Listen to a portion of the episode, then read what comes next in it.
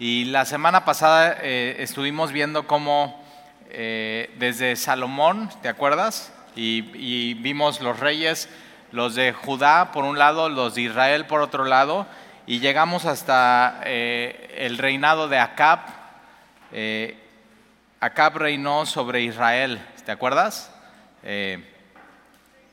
Y terminamos, o sea, con un mal sabor de boca, completamente eh, Israel y Judá olvidándose de Dios. eh, y, y en el versículo 1 del capítulo 17 dice, entonces Elías. Y el nombre de Elías significa, mi Dios es Jehová, o mi Dios es el Señor.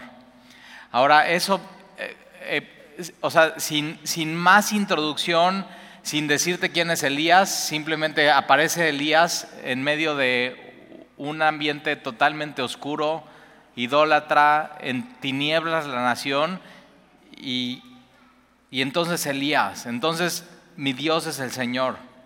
Ahora, si- te fijas ahí en tu Biblia, en el capítulo 16, en el versículo 31, dice, porque le fue ligera cosa andar en los pecados de Jeroboam, hijo de Nadab, y tomó por mujer a Jezabel, ahorita vamos a ver eh, qué, onda con, qué onda con ella, eh, pero acuérdate, en, Ap- en Apocalipsis capítulo 2, versículo 20, eh, Jezabel, Jesús la, la pone como un sinónimo de, de una religión falsa, a Jezabel. Y ella no era, no era del pueblo de Dios, no era judía. Su papá era el rey de los Sidonios del norte. De- ¿Te acuerdas cuando estudiamos en los evangelios cuando Jesús va a Tiro y a Sidón? Eh, en el mar Mediterráneo, en el norte, eh, pegado a la costa, en un puerto es Tiro y, Sidón, y no es zona de, de- del I- Israel, sino es zona gentil. Y entonces eh, Acab toma a su mujer por, por Jezabel, hija de Ed Baal, mira el nombre, ¿eh? Ed Baal. Y, y Ed Baal significa con Baal. Y Baal es el dios que ellos adoran. Entonces eh, el papá es así, el rey de los sidonios es, estoy con Baal. Y, y Jezabel es su hija, entonces imagínate qué puedes esperar de ella. Y entonces Ed Baal es rey de los sidonios y fue y sirvió a Baal y lo adoró. E hizo altar a Baal en el templo de Baal que él edificó en Samaria. Acuérdate, capital, la capital era Jerusalén, el lugar de adoración centralizado por Dios. Pero de pronto él hace que Samaria sea la capital de Israel y pone ahí un templo, una copia y pone el, el trono de Baal ahí. Fíjate cuántas veces dice Baal en esos dos versículos. Eh, sirvió a Baal y lo adoró, altar de Baal, templo de Baal, y ahí edificó en Samaria, ahora sí que el trono de Baal. Entonces tres veces Baal, y de pronto cuando está todo lleno de Baal, le han dado la espalda a Dios, entra el nombre de Elías, que significa mi Dios es el Señor. Y de, de pronto este es el mensaje de Elías. El mensaje de Elías vamos a ver en la Biblia que su mensaje es ese. Baal no es el Señor, Jehová es el Señor. Baal no es Dios, Jehová es Dios. Y eso es lo que va- vamos a aprender con Elías en, estos capítulos que vienen aquí adelante. Y entonces, versículo 1, entonces Elías Tisbita, que era de los moradores de, de Galat, dijo a Acab, ahora Acab, acuérdate, el rey es un rey poderoso, es un rey que tiene alianza con los del norte, y él se, o sea, lo primero que vemos es que Elías se para delante de Acab y le dice esto, vive Jehová. Ahora, ¿qué- ¿qué le está diciendo eso? No vive Baal, vive Jehová. Y tenemos que recordar eso, tú y yo tenemos un Dios que está vivo, y le dice, viva Jehová, Dios de Israel. Baal no es Dios de Israel. Jehová es Dios de Israel, en cuya presencia estoy. No, Elías sabe, no nada más estoy delante de Acab, estoy delante de mi Dios. Cuando, y esa es la promesa que tú y yo tenemos de Jesús, y voy a estar con ustedes siempre, todos los días hasta el fin del mundo. Entonces cuando tú eh, estás haciendo lo que haces normalmente entre semana, no solamente estás delante de la gente con la que estás, sino estás en la presencia de Dios. Nunca te olvides de eso.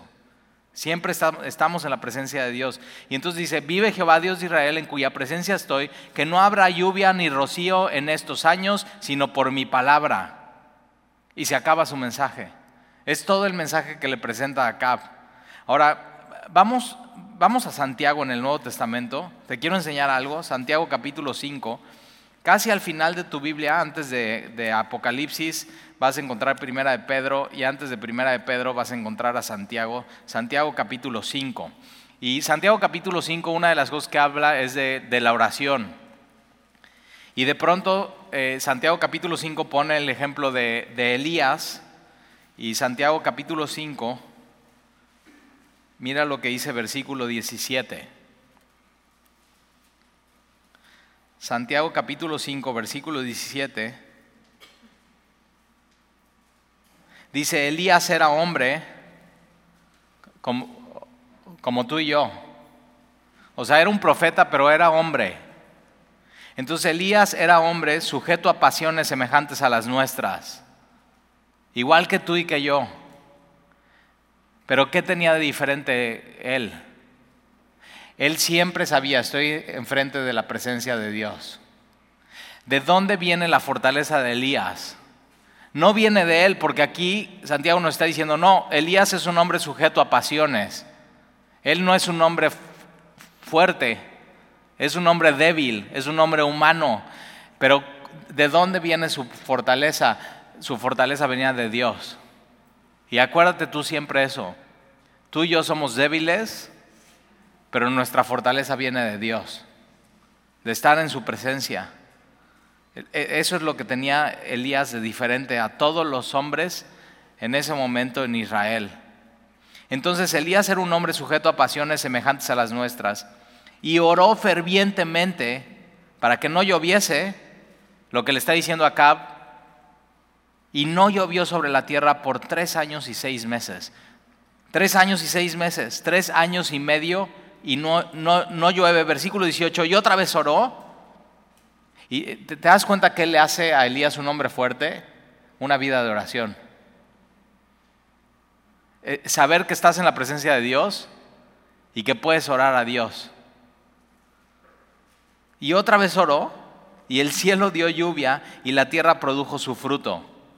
Ahora, fíjate, y, vemos en la Biblia hombres como Moisés, hombres sujetos a pasiones, pero ¿qué era Moisés? Era un hombre de oración. Eh, Moisés, Elías, Juan el Bautista, hombres de Dios, hombres de oración, lo que, lo que ellos los hacía fuerte era, sabían, estoy ante la presencia de Dios. Ahora vamos a regresar a Primera de Reyes, capítulo 17, tres años y medio. Ahora, ¿qué pasa en Israel si no llueve tres años y medio? Sequía. Acuérdate, Israel no es como Egipto. En Egipto está todo rodeado de ríos. Si no llueve, no pasa nada. Hay muchos ríos, hay mucha agua de diferentes lugares. Pero Israel, Israel si no llueve, hay sequía. Y si hay sequía, ¿qué crees? No hay comida. Y si no hay comida, hay una crisis económica muy fuerte y hay hambruna en la nación. Tres años y medio, muchísimo. Ahora, vamos a, Primera Reyes capítulo 17, vamos a seguir con esta historia. Ahora, te podría platicar todo lo que hizo Elías, pero mejor vamos poco a poco, versículo a versículo, y al final vas a ver todo lo, o sea, todo, e, es más, a Jesús de pronto le dicen, ¿y quién? Jesús pregunta, ¿y quién dicen los hombres que soy yo? Y unos dicen, unos dicen que eres Elías, ¿por qué? por los milagros que Jesús hacía. O sea, Elías, vamos a ver todos los milagros que hace, todo el poder que tiene y, y qué era. Era un hombre como tú y como yo, sujeto a pasiones, pero ¿qué tenía? La presencia de Dios, un hombre de oración. Entonces, Primera de Reyes, capítulo 17, entonces Elías, Tisbita, que era de los moradores de Galat, dijo a Acab, vive Jehová de Dios de Israel. Ahora, acuérdate, para Acab y para los hombres de Israel y de Judá, para ellos estaba muerto Dios. no consideraban a Dios, ya habían adorado a Baal. Pero Elías les recuerda, para mí Dios está vivo, Dios no está muerto, Dios es Dios. Y nunca te olvides, de, aunque para tus amigos y tus compañeros de trabajo, tus compañeros de la escuela, tu familia, si para ellos Dios está muerto, no quiere decir, no está muerto, está vivo.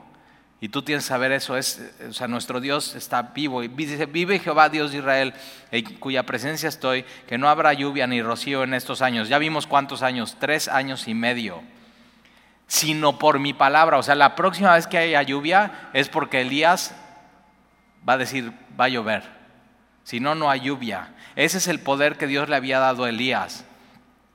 Y entonces versículo 2, y vino a él palabra de Jehová diciendo, esa es la diferencia de Elías en su, en, su, vida, venía la palabra de Dios a su vida. Y tú tienes en tus manos eso, la palabra de Dios en, en tu vida. Tú tienes exactamente lo mismo que Elías. Es más, tienes la revelación completa de Dios, completa en tus manos. Y entonces vino a él la palabra de Jehová diciendo, apártate de aquí y vuélvete al oriente y escóndete. O sea, ¿de qué sirve un profeta? escondido. Ahora, ¿por qué le está diciendo eso? Porque su vida corre peligro, porque le acaba de decir eso a Acab y Acab tiene todo poder y Dios va, Dios va a cuidar y va a proteger siempre a Elías, a su profeta, y lo, y lo vamos a ver en su vida. Y entonces le dice, ve y, y escóndete en el arroyo de Kerit, que está al frente del Jordán. Ahora no sabemos cuánto tiempo estuvo ahí, pero lo que sí sabemos es que el arroyo llegó un momento que se secó. Entonces es un arroyo que tiene agua, que deja de llover y el agua que lleva de pronto se seca. ¿Cuánto tiempo tiene que pasar para que un arroyo se seque? Meses, posiblemente medio año. Algunos comentaristas dicen que pudo haber pasado un año de esto, que Elías tiene que estar completamente escondido. Ahora, yo digo, eh, eh, yo veo esta historia y digo, sí, es un tiempo donde Dios lo preparó para lo que venía. Se va a enfrentar a los profetas de Baal, se va a enfrentar a Jezabel, se va a volver a enfrentar a Cap y a todos los que Dios usa, Dios los prepara. Moisés en el desierto cuidando las ovejas de su suegro. O sea, ¿qué, más frustración? Así, no, pues ¿qué trabajo? No, pues ¿con quién trabajas, Moy? No, pues con mi suegro. Así. ¿Cuánto tiempo llevas trabajando con él? 40 años. Y Dios lo usa después de ese tiempo de preparación. David, cuidando ovejas, no era ni siquiera de él, de su papá. Y en medio de siendo pastor y sus hermanos en la guerra, peleando, él se está preparando para combatir contra Goliat, se está preparando con, en carácter para enfrentar a Saúl y se está preparando para ser el próximo rey de Israel. Entonces nunca subestimes donde Dios te tiene. Posiblemente sea un tiempo de preparación. Y entonces, Jesús en los evangelios al desierto.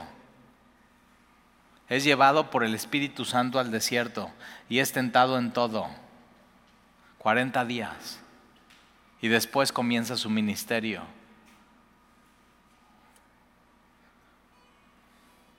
Entonces, y Pedro dice, no te sorprendas cuando viene la prueba. Son tiempos de preparación en tu vida. Y entonces le dice, apártate de aquí, vuélvete al oriente y escóndete en el arroyo de Kerit, que está al frente del Jordán, y beberás del arroyo. Eso está buen padre, ¿no? Del manantial, del arroyo. ¿Qué más puedes querer? Y yo he mandado a los cuervos. Ahora, acuérdate, ¿eh? en Levítico los cuervos para los judíos son inmundos. Y Dios le dice, vas a estar en ese arroyo, vas a tomar del, agua de, ese arroyo y yo voy a mandar a los cuervos, son inmundos, que te den ahí de comer. No donde tú quieras, Elías que te den ahí donde yo te estoy mandando, ahí te van a dar de comer, no en otro lado. Y tienes que saber esto, Dios, Dios provee cuando tú estás en su voluntad. cuando tú estás obedeciéndole, cuando tú estás donde Él quiere que estés en tu vida. Y, vamos a ver cómo lo hace Dios con Elías. Entonces beberás del arroyo y yo he mandado a los cuervos que te den ahí, ahí, hay un énfasis en el ahí, que te den ahí de comer. Y él fue, mira esto, ¿eh? Y él fue, él fue e hizo. Subraya eso en tu Biblia, él fue e hizo. Pareciera una locura. Ve al arroyo y, va, y los cuervos van a ir, te van a dar a comer ahí. Y, y él en vez de dudar, en vez de pensar, va y lo hace. Es, un hombre que confía en Dios y confía en su palabra. Y entonces él fue y hizo conforme a la palabra de Jehová, pues se fue, y vivió junto al arroyo de Kerit, que está al frente del Jordán, y los cuervos le traían pan y carne por la mañana. Ahora yo digo, pues, ¿qué, carne? No, mira, no preguntes, nada más házala bien y ya. Te están, o sea, te están dando de comer. Ahora, ¿quién da de comer a los cuervos? Job dice que Dios les da de comer y de pronto Dios usa a los cuervos para dar de comer a Elías, de una manera sobrenatural. Igual como Dios dio de comer a su pueblo durante 40 años en el desierto, maná del cielo y agua de la roca, del manantial. Ahora lo está haciendo específicamente con Elías y es y es un tiempo de preparación, es un tiempo de fortaleza porque Dios va a usar eh, a Elías más adelante. Nosotros tenemos un dicho aquí en Semilla, y yo lo tengo en mi vida, donde Dios llama, Dios provee. No tengas duda de eso. Él, él donde Dios te llama, Él te va, te va a sostener. Ahora fíjate, no es que de pronto llega Elías a ese lugar y está así un, así, todo un refrigerador lleno de carne. No, no, no. Todos los días, en la mañana y en la tarde, Dios está proveyendo para él. Todo, él todos los días necesita depender de Dios y ver la mano de Dios en su vida. Todos los días. Y a veces lo hace Dios así con nosotros. Y entonces mira, carne por la mañana y pan y carne por la tarde y bebía del arroyo y pasando algunos días se secó.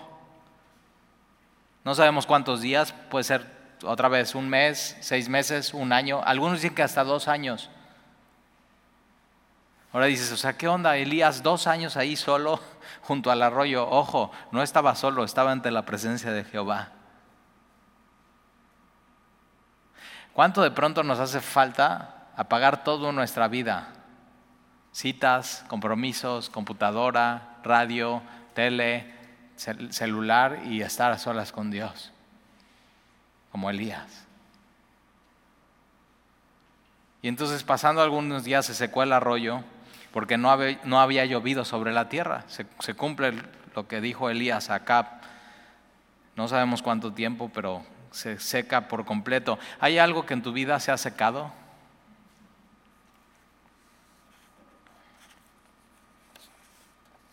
Hay personas que de pronto su, su ministerio seco, como que no hay éxito.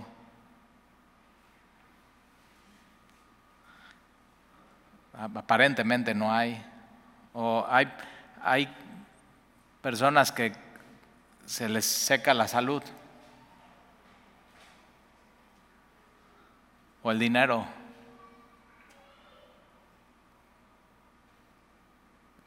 O amistades.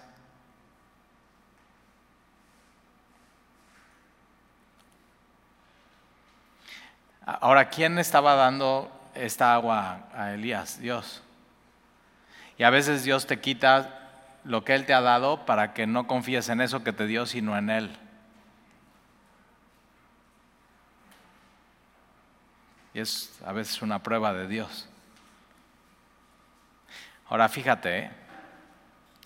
ellos pensaban que Baal era el Dios de la lluvia y las tormentas. Y Elías dice, no, mi Dios es Jehová. Y el haber dicho, no va a llover por tres años y medio, o no va a llover hasta que yo diga, es una afrenta contra Baal. A ver, a ver quién es Dios. sea, me, me encanta esta historia. Pero entonces pasado algunos días se secó el arroyo porque no había llovido sobre la tierra. Y vino luego a él la palabra de Jehová. A veces cuando algo se seca en tu vida, es cuando de pronto viene la palabra de Dios y lo escuchas con claridad. Y entonces vino luego a él la palabra de Jehová diciendo, levántate. O sea, Dios sabe cuando algo se seca en tu vida.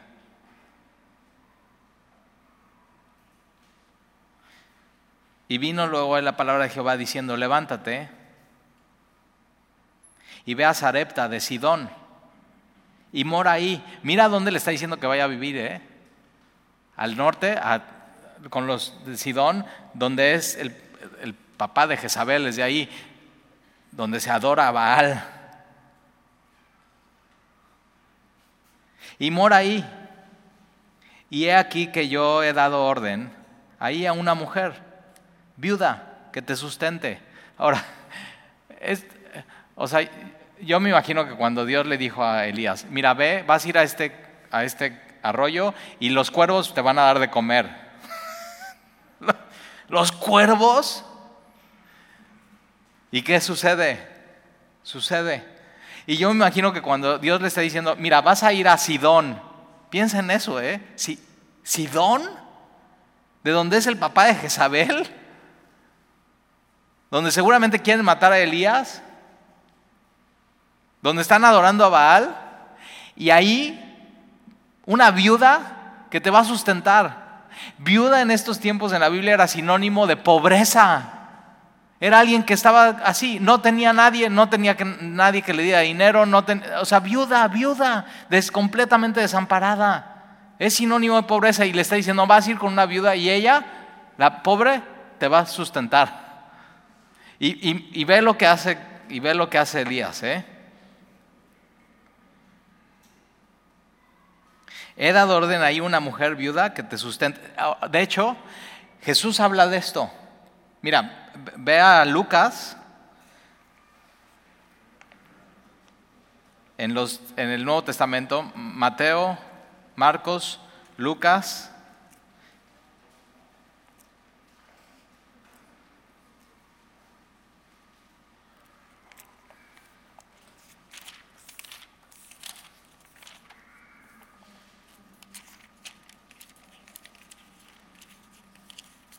capítulo 4, empezando en el versículo 24. Jesús está en Nazaret. Acuérdate, Nazaret es donde Jesús creció. Lucas capítulo 4, versículo 24. Jesús va a hablar de esto. Fíjate cómo Santiago habla de Elías.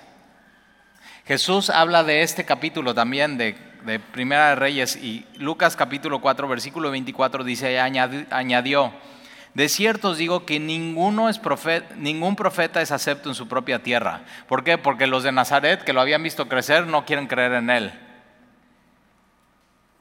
¿Te ha pasado que Dios te usa con todos menos en tu casa? De cierto os digo que ningún profeta es acepto en su propia tierra, versículo 25. Y en verdad os digo que muchas viudas había en Israel en los días de Elías.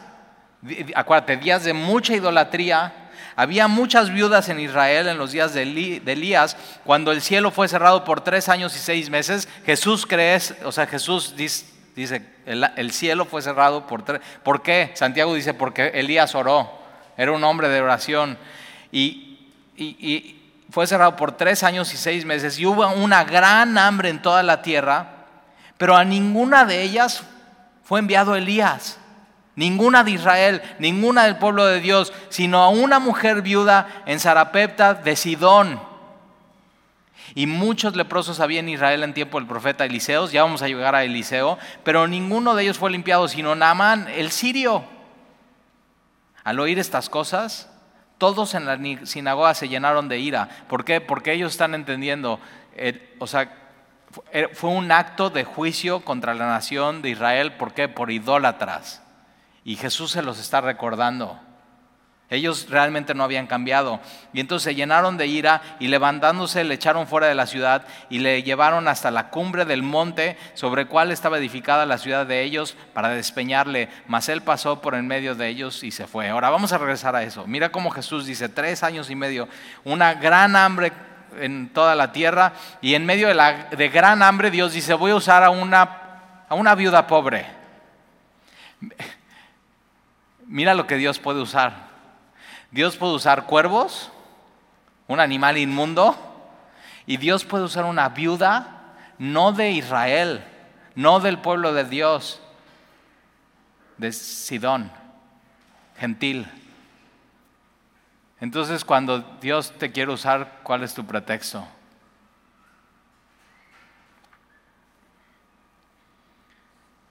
Y mira lo que sucede. Versículo 9, levántate, veas a Sarepta de Sidón y mora ahí, y he aquí yo he dado orden, ahí una mujer viuda que te, que te sustente. Ahora estaba hablando con uno, con mi hijo Alan, y me recordó de una frase eh, que cuando comenzó la pandemia yo la repetía mucho, y me la repetía mucho a mí, y es, si Dios todavía tiene un plan para tu vida, eres inmortal. Si Dios tiene todavía un plan para tu vida, eres inmortal. Dios te va a sustentar. y digo, ay, gracias por recordármelo. y entonces, en medio de una crisis espiritual, moral y económica, Elías tiene que ir con una viuda que, lo va a sustentar, versículo 10. Entonces él se levantó, mira, este es un hombre de Dios, es este, es un hombre de la palabra, es un hombre que sabe que está en la presencia de Dios, es un hombre de oración y es un hombre que cuando Dios le dice algo, lo hace. Y entonces él se levantó y se fue a Serepta. Y cuando llegó a la puerta de la ciudad, he aquí una mujer viuda que estaba ahí recogiendo leña, y él la llamó y le dijo, te ruego que me traigas un poco de agua en un vaso para que beba. Acuérdate, viene del arroyo, ya está completamente seco, eh, tiene sed, va, lo primero que pide es un vaso de agua, y yendo ella para traérselo, él la volvió a llamar y le dijo, te ruego que me traigas también un bocado de pan en tu mano. Ahora, una cosa es pedirle a alguien un vaso de agua y otra cosa es ya pedirle una torta. Y él entra a esta ciudad y no solamente dice, ok, voy a pedir un vaso de agua y aparte voy a pedir de comer. Dios me dijo que la viuda me iba, me iba a sustentar. Entonces Elías también al pedir está teniendo fe. Es, una fe que habla. Y, mira lo que sucede. ¿eh? tráeme también para eh, un bocado de pan en tu mano. Y versículo 12, y ella respondió, vive Jehová tu Dios, que no tengo pan cocido, no tengo pan, subraya eso. Dios dice, ve y la viuda te va a dar de comer, dame de comer, no tengo. No tengo pan cocido, solamente un puño de harina tengo en la tinaja y un poco de aceite en una vasija. Es, esta viuda está al final de los recursos de su vida. Es lo último que tiene. Pero a veces Dios permite que lleguemos al final de los recursos de nuestra vida para que Él obre en nuestra vida y Él sea nuestro único recurso.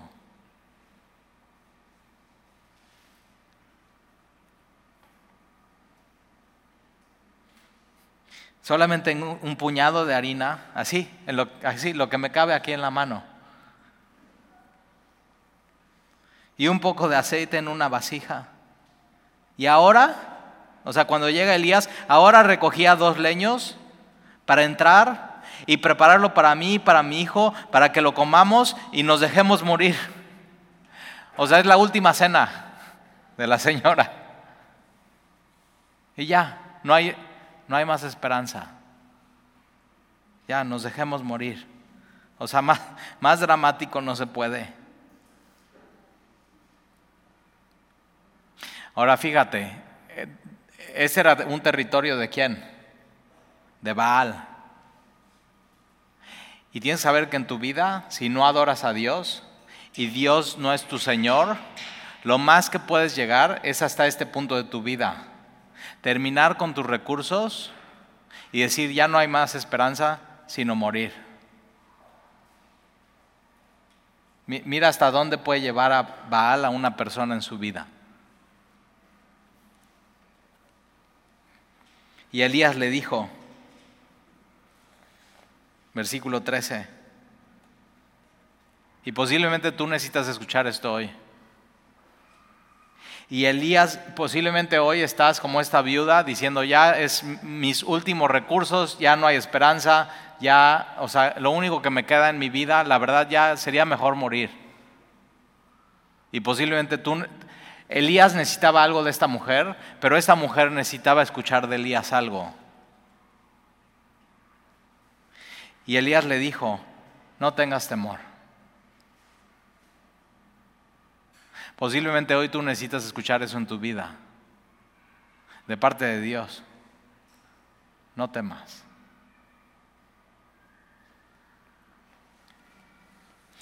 No tengas temor. Veas como has dicho. O sea, vas a, vas a agarrar la harina, este puñito, un poco de aceite de tu vasija y, ve a hacer eso con los dos pedazos de leña. subraya esto, pero hazme a mí primero.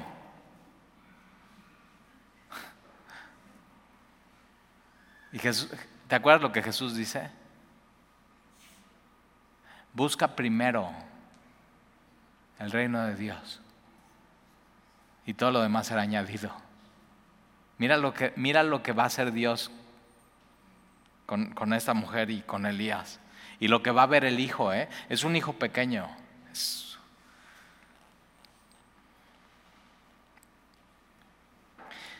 Hazme a mí primero, de ello una pequeña torta cocida debajo de la ceniza y tráemela y después harás para ti y para tu hijo.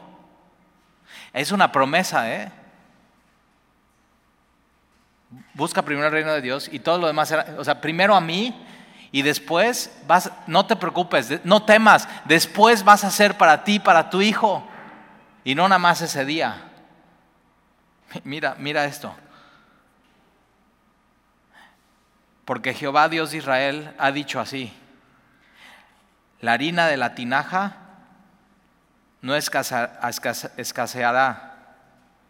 ni el aceite de la vasija disminuirá hasta el día en que Jehová haga llover sobre la faz de la tierra. Días, semanas y meses. Ellos, Dios promete, no, no te va a faltar. No te va a faltar. Pero ¿qué tiene que hacer? Este es un cuadro de fe. ¿Qué tiene que hacer esta mujer? Tiene que confiar. ¿En qué? En la palabra de Dios. ¿En qué? En sus promesas. Y tú y yo estamos invitados a hacer exactamente lo mismo. Tenemos un cuadro de fe, es Dios me dio estas promesas, yo sé que no me va a fallar, voy a obedecerle, voy a hacer lo que Él me está pidiendo.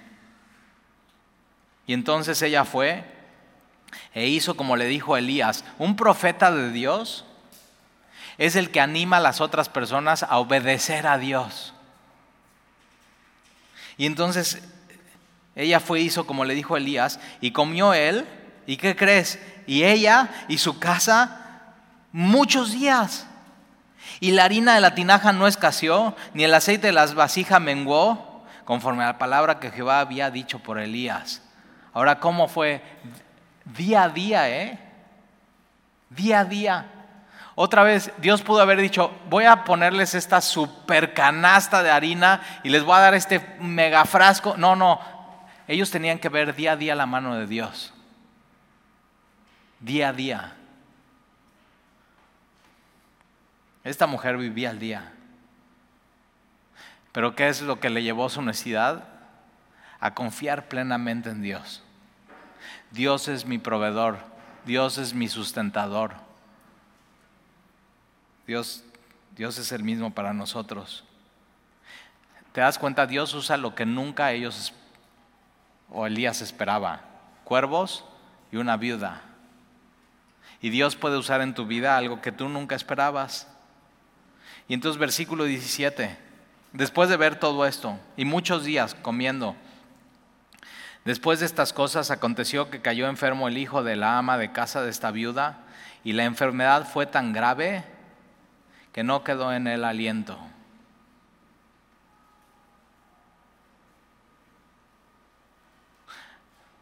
A veces así pasa en nuestra vida.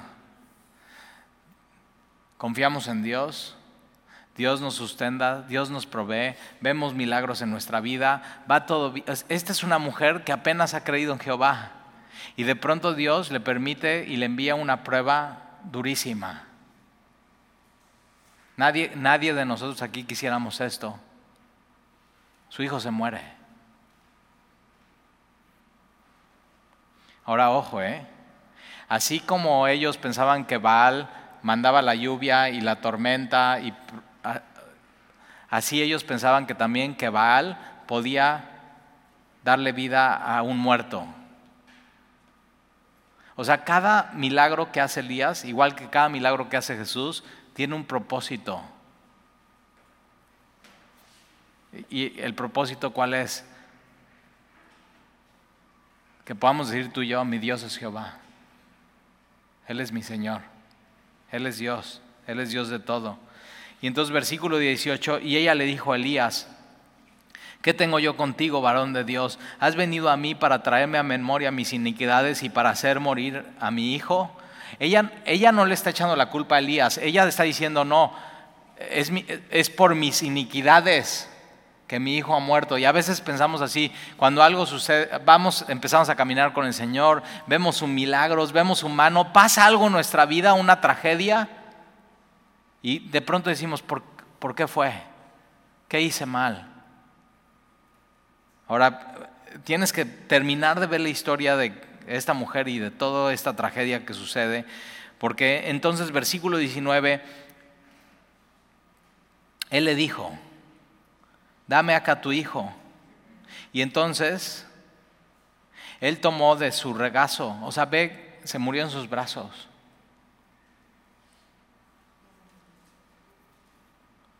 Entonces él tomó de su regazo y lo llevó al aposento donde él estaba y lo puso sobre la, sobre la cama, muerto, y clamando a Jehová dijo, Jehová Dios mío, aún a la viuda en cuya casa estoy hospedado, has afligido, haciendo morir su hijo?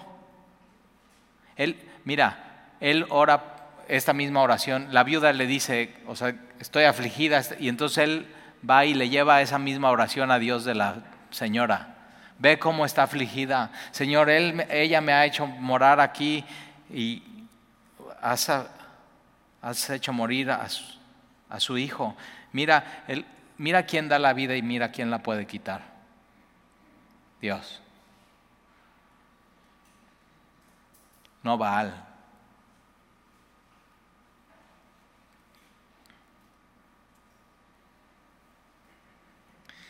Versículo 21. Y se tendió sobre el niño tres veces y clamó a Jehová y dijo, ya las, versículo 20, y clamó a Jehová. Versículo 21, y clamó a Jehová y dijo, Jehová, Dios mío, te ruego que hagas volver el alma de este niño a él. Mira, eh, está el cuerpo en la cama y no está el alma del niño en el cuerpo. Eso es la muerte.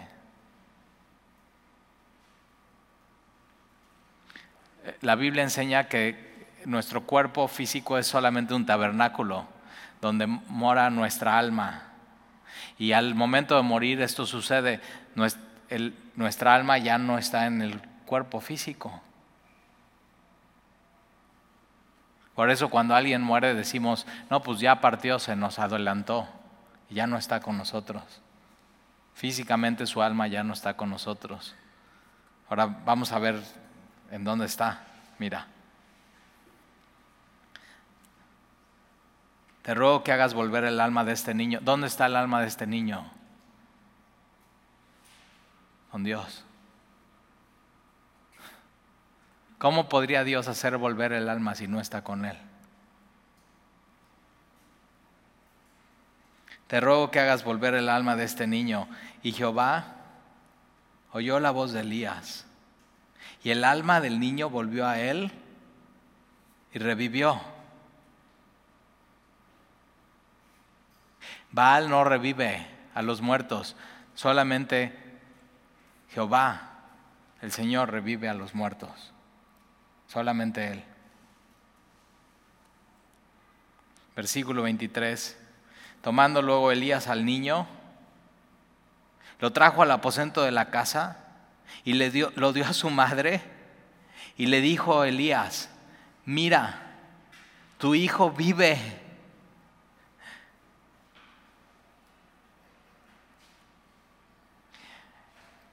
Esta mujer necesitaba ver este milagro para que su fe creciera. Pero ¿sabes quién necesitaba este milagro? Ver este milagro. Elías.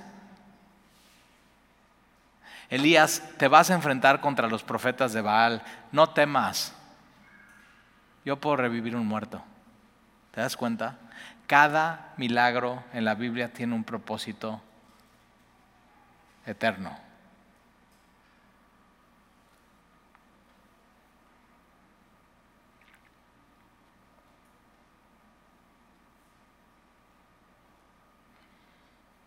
Mira, tu hijo vive. Y entonces la mujer dijo a Elías, ahora conozco en tu vida, en tu caminar con el Señor,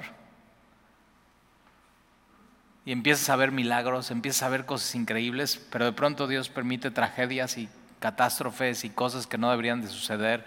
¿Para qué? Para que tú puedas decir como esta viuda, después de todo esto que ha pasado, ahora conozco. Dios se quiere revelar a ti aún en los momentos más difíciles de tu vida. Y ella está diciendo, ahora conozco que tú eres varón de Dios, y que la palabra de Jehová es verdad en tu boca. Ella de, pronto puede conocer a Dios de una manera diferente, en una manera real, una manera, en una experiencia con Dios. Ahora fíjate, dice, ahora conozco que tú eres varón de Dios. ¿Quién es, ¿Quién es un varón de Dios? Aquel que tiene la palabra de Dios. Porque mira, dice, y que la palabra de Jehová es verdad en tu boca. Aquel que tiene la palabra de Dios en su vida es un varón o es una mujer de Dios. Y tú y yo podemos hacer eso hoy. Podemos ser débiles, como ya vimos en Santiago, pero podemos ser fuertes, ¿por qué? Porque la presencia de Dios está en nuestras vidas. Y podemos ser hombres y mujeres de oración, y podemos depender de Él y, debemos y podemos ser obedientes. Lo, lo que Él nos pida hagamos y vas a ver cosas que nunca has visto en tu vida.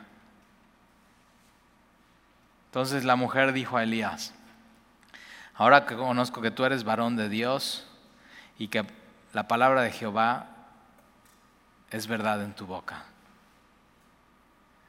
Entonces, acuérdate, nuestro Dios es Jehová. No hay otro Dios fuera de Él.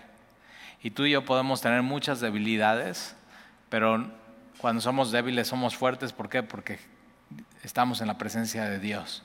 Y cada vez que necesites tienes acceso a Él. Y cada vez que estés haciendo cualquier cosa, Dios está delante de ti. Él está en todo momento contigo. Y de ahí es donde viene la fortaleza del cristiano. No viene de ti, viene de Él. Y es momento, así como esta mujer, como Elías, poner toda nuestra fe, toda nuestra... ¿Qué es, qué es fe? Fe es, Dios dijo esto, voy a confiar en Él y voy a caminar como Él me está pidiendo. Eso es. Y vamos a ver qué más hace Elías. Pero ojo, ¿eh? todo esto es preparación, todo esto es prueba para lo que viene en la vida de, Elías. ¿Oramos? Señor, te damos gracias por, por tu palabra y por recordar que, que, tú eres el, el, Dios, que estás vivo y que para algunos en este mundo Dios está muerto. tú no estás muerto, Señor. Y en Israel y en Judá, para muchos de los que eran pueblo de Dios, realmente ya lo habían puesto en sus espaldas, pero había un hombre, Elías, débil, como todos los que estamos aquí, Señor, pero tú decides darle tu palabra y usarlo. Y tú en su vida usas cosas que, que, nunca se esperaban que tú pudieras usar, unos cuervos, una viuda. Señor, y si usaste eso, ¿cómo no nos puedes usar a nosotros hoy? Y el día de hoy, Señor, nosotros queremos depender de ti, como tú le enseñaste a depender Elías de ti, Señor. Un hombre que vivía al día, pero viviendo al día veía la, tu mano, Señor. Y te damos gracias, porque al final de su vida David dice, no he visto ningún justo desamparado. Y Señor, tú has usado muchas cosas en nuestras vidas para sustentarnos y cuidarnos. Y tú cuidas y sustentas tu iglesia. Tú cuidas y sustentas a tus hijos. Y entonces, Señor, en medio de a veces momentos difíciles, tres años y medio, de una crisis espiritual en Israel, de una crisis moral y de una adoración a dioses falsos y de una crisis financiera, posiblemente como hoy en el mundo, en esos tiempos la inflación era terrible y ya el dinero ya no alcanzaba y escaseaba. Señor, tú en medio de esos tiempos, tú te muestras fiel para aquellos que han decidido amarte y buscarte. Y entonces aquí estamos, Señor, esperando en ti y sabemos que tú puedes usar todo, Señor, en nuestra vida para que podamos decir, ahora conozco y entonces, Señor, eh, si nos tienes en medio de una prueba, que podamos tener gozo y tener paciencia y saber que al final tú te vas a revelar y te vamos a conocer de una manera diferente que antes no te conocíamos.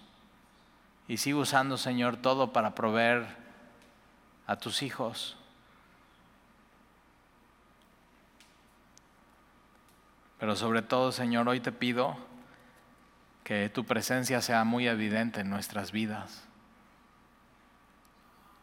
y que seamos hombres y mujeres de tu palabra. Te, necesitamos, Señor, y sin ti no podríamos. Y te lo pedimos, Señor, en el nombre de Jesús. Amén. Amén.